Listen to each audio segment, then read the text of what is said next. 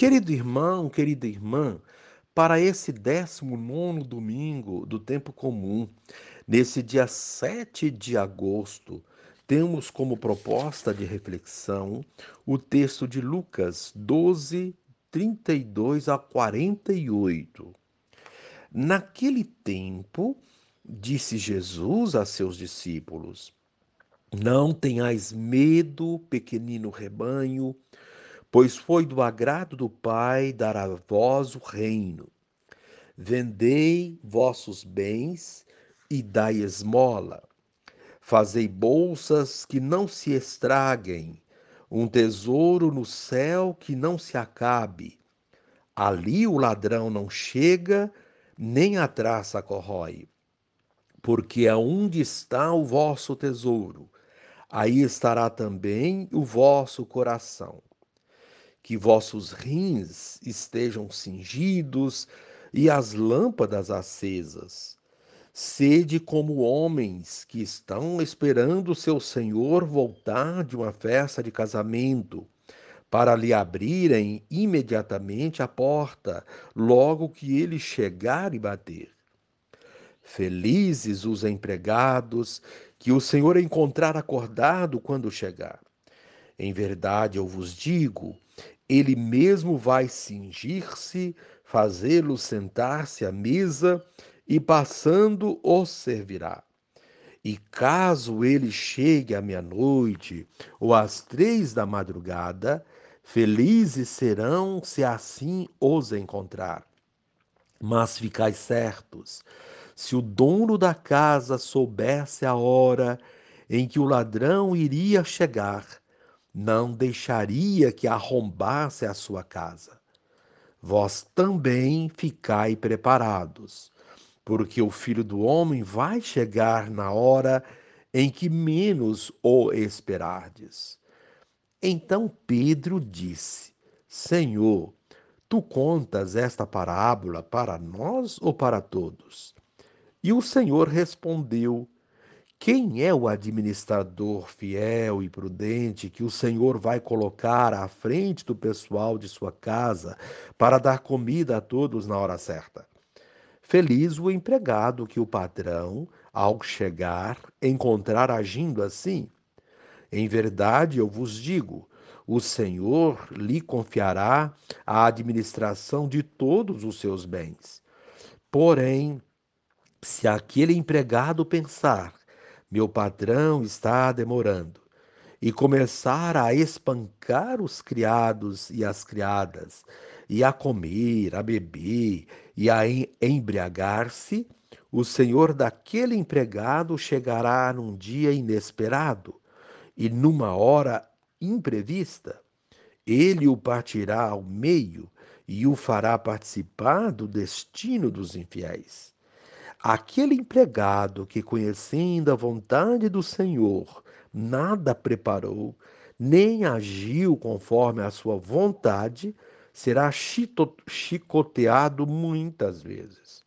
Porém, o empregado que não conhecia essa vontade e fez coisas que merecem castigo, será chicoteado poucas vezes. A quem muito foi dado, muito será pedido. A quem muito foi confiado, muito mais será exigido. Palavra da salvação. Glória a vós, Senhor. Querido irmão, querida irmã, o evangelho deste domingo inicia retomando o ensinamento sobre a atitude dos cristãos diante dos bens temporais. A comunidade de Jesus, pequeno rebanho, se amedronta diante dos desafios, mas o Mestre a tranquiliza e lhe oferece o reino, que será construído a partir dos pequenos, que se dispõem a acolhê-lo. A partir daí surge a nova sociedade, fundamentada na partilha e na justiça. Para Lucas, dar esmola é mais que oferecer algumas moedinhas aos pedintes, é partilhar o que somos e temos é ser misericordioso. O Mestre nos incentiva a investir nos valores que o ladrão não rouba, nem a traça destrói. A seguir, por meio de pequenas parábolas, o evangelista apresenta o tema da vigilância ativa na espera do Senhor que pode chegar a qualquer hora. Infelizmente, vigiar assumiu conotações negativas, isto é, parece levar à acomodação, à espera passiva e denota uma imagem negativa de Deus que pune e castiga, levando levando o fiel a agir por medo. Estar com os rins cingidos e as lâmpadas acesas é estar preparado para as surpresas da vida e sair de si mesmo e mover-se em direção ao outro. O Senhor sempre nos visita por meio de acontecimentos ou de pessoas. Daí a necessidade de ficar com os olhos bem abertos e os ouvidos atentos. Querido irmão, querida irmã, em nossa luta pela sobrevivência, corremos o risco de nos fixar nas coisas que podemos ter, controlar e nisso por nossa segurança. O corre-corre da vida, por mil razões, pode nos afastar dos valores eternos que não se compram com dinheiro. O Evangelho de hoje nos avisa: nosso verdadeiro tesouro não está nos bancos, nem nos imóveis, nem se desvaloriza com o uso. Nosso tesouro está no céu.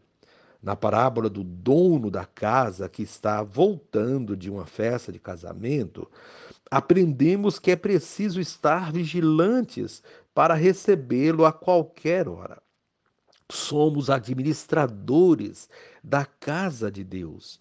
E nosso maior compromisso é cuidar daqueles que o Senhor colocou sob nossos cuidados. Prestaremos contas de nosso serviço. Querido irmão, querida irmã, a proposta para esse dia, em sua luta diária, cuidar mais das pessoas do que de coisas. E encerre comigo com esta oração, este momento. Ó Jesus Mestre, caminho, verdade e vida, tu nos ensinas que acumular bens terrenos é falta de juízo. Concede-nos, Senhor, desapego das coisas materiais e valorização dos tesouros espirituais. Amém. Querido irmão, querida irmã, dando continuidade à reflexão da palavra de Deus, da liturgia desse 19 domingo do tempo comum, nesse dia 7 de agosto, você poderá acompanhar as, os textos Sabedoria 18, 6 a 9, a segunda leitura, Hebreus 11, 1 a 2, 8 a 19, também o texto de Lucas 12, 32 a 48 e rezar o Salmo 32. Uma vez que você já ouviu a proclamação do Evangelho com a reflexão, você poderá agora acompanhar a leitura do livro da sabedoria e a continuação desta reflexão aplicada à vida, feita assim de uma forma mais ampla e, e mais abrangente, com as, todas as leituras desta liturgia. Leitura do livro da sabedoria. A noite da libertação fora predita a nossos pais, para que, sabendo a que juramento tinham dado crédito, se, se conservassem intrépidos. Ela foi esperada por teu povo como salvação para os justos e como perdição para os inimigos. Com efeito, aquilo com que puniste nossos adversários, serviu também para glorificar-nos, chamando-nos a ti. os piedosos filhos dos bons ofereceram sacrifícios secretamente e de comum acordo fizeram este pacto divino, que os santos participariam solidariamente dos mesmos bens e dos mesmos perigos. Isso enquanto entoavam antecipadamente os cânticos de seus pais. Palavra do Senhor. Graças a Deus. Querido irmão, querida irmã, dois temas são medulares na liturgia deste domingo. E deles emanam outros igualmente importantes que nos ajudam a refletir sobre o nosso proceder. A liturgia de hoje é uma continuidade da do domingo passado, porém com enfoques distintos. No domingo passado, a liturgia nos chamava atenção para os valores que temos na vida e nos alertava para o cuidado de valorizarmos em demasia as coisas materiais, pois a nossa vida não consiste nos bens materiais que possuímos. Eles podem servir para certa estabilidade, entre aspas, neste mundo, mas não garantem a salvação. Pelo contrário, a ambição para adquiri-los ou o mau uso deles pode nos levar à perdição, pois pessoas que só valorizam bens materiais tendem a ter o coração endurecido, enxergando apenas tais bens e não os seus semelhantes. Encontramos aqui uma ponte que liga a liturgia daquele domingo a este. Porque, porque onde está o vosso tesouro, aí estará também o vosso coração, diz o Evangelho de hoje.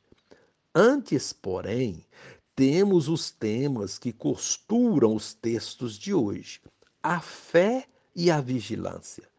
São dois temas complementares, pois só é vigilante quem acredita e quem tem fé. Os que não têm fé desistem logo, mas os que a têm, estes não desistem jamais e são capazes de atos inimagináveis é o que nos mostra os textos deste domingo. A primeira leitura traz um trecho do livro da sabedoria. Nesse trecho encontramos uma espécie de memória pascal, a noite da libertação do povo hebreu da escravidão do Egito, uma noite memorável, onde se deu a passagem de um tempo de sofrimento para a busca de um tempo de alegria e paz, figurado na terra prometida.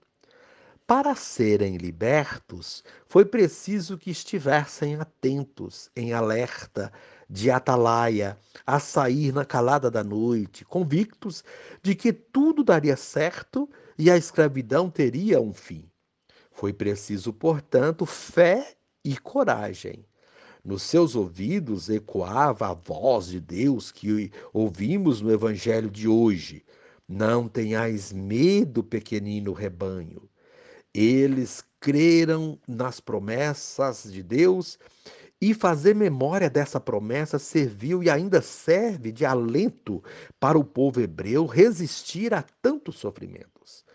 Ela serve também para todos nós cristãos, discípulos missionários de Jesus Cristo, para mantermos intrépidos na construção do reino de Deus, enfrentando as dificuldades e desafios dessa missão. Assim, esse texto da primeira leitura nos leva a refletir sobre os desertos de nossa vida, os desertos que encontramos nos trabalhos da comunidade e da sociedade, que muitas vezes nos des desanimam.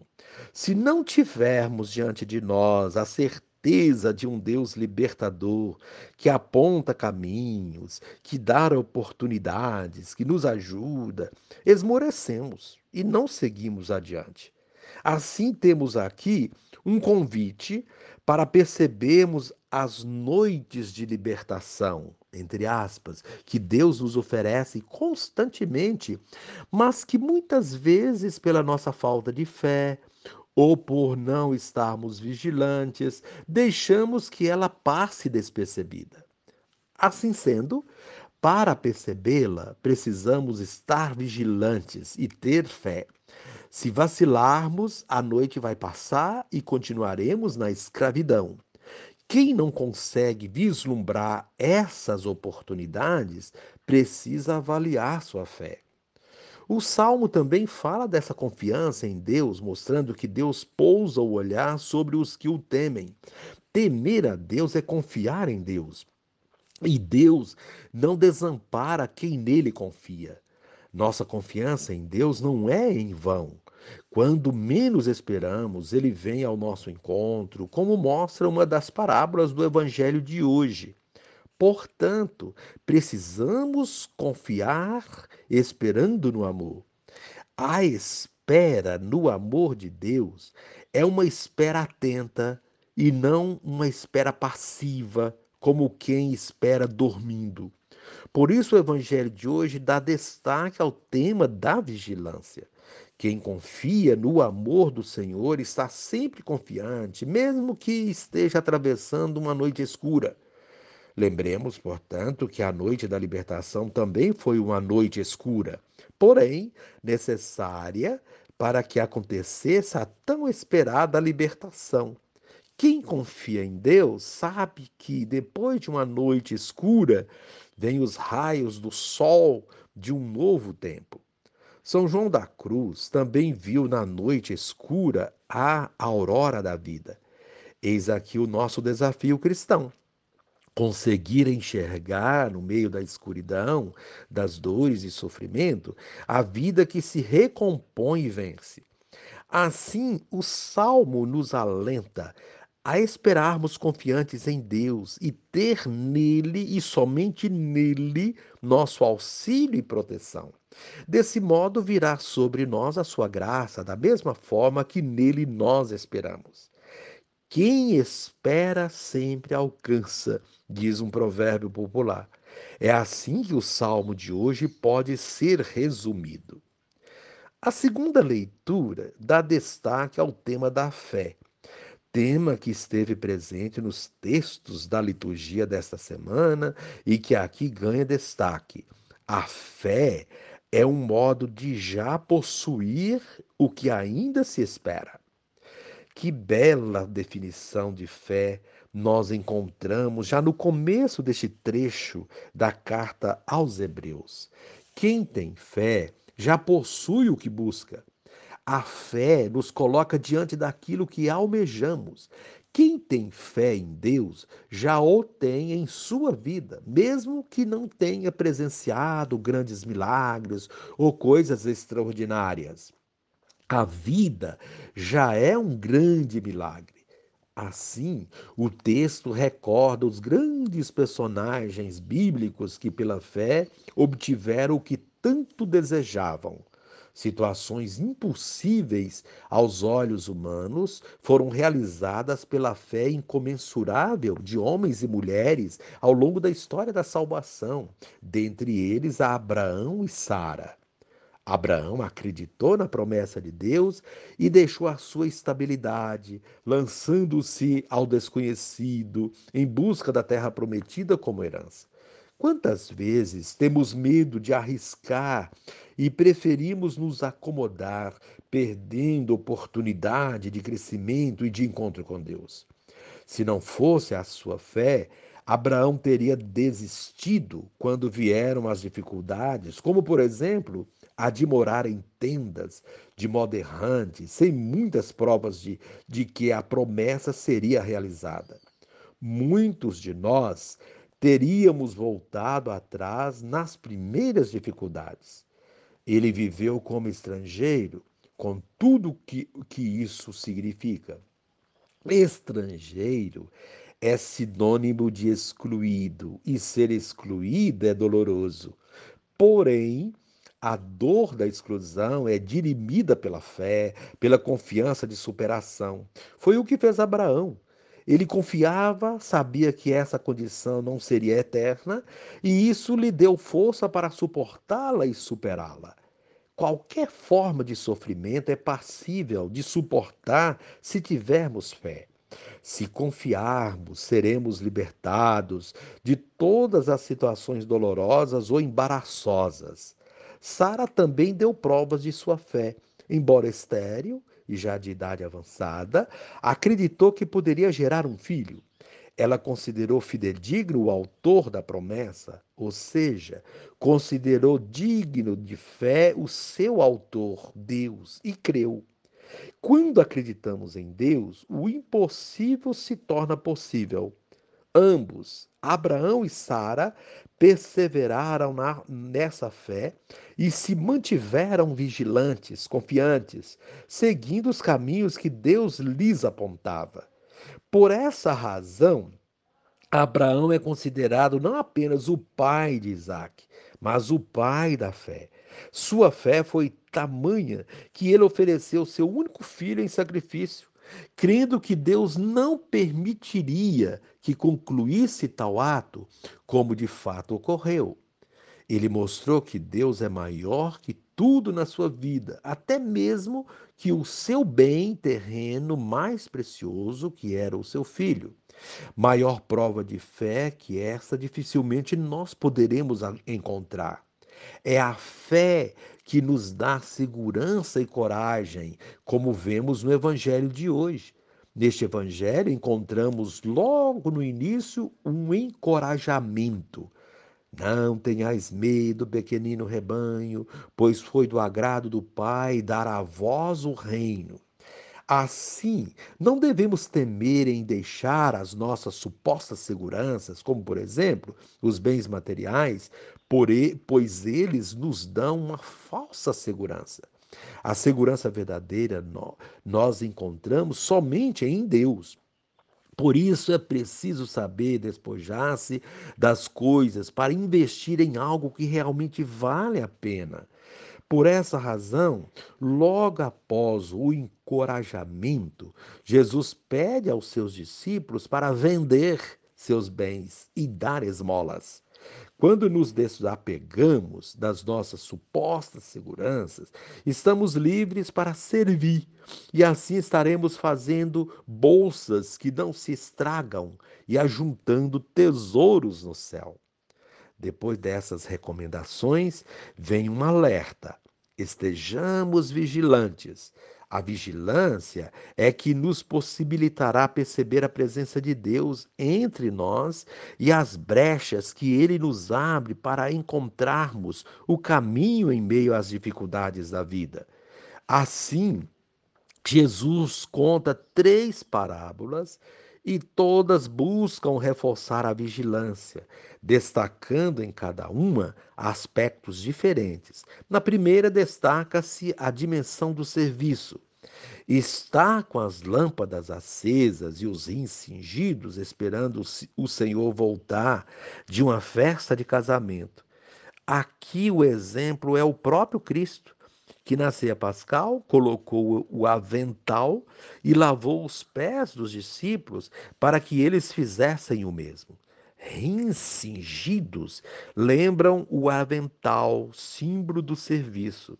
Está pronto para servir a toda hora e em qualquer momento.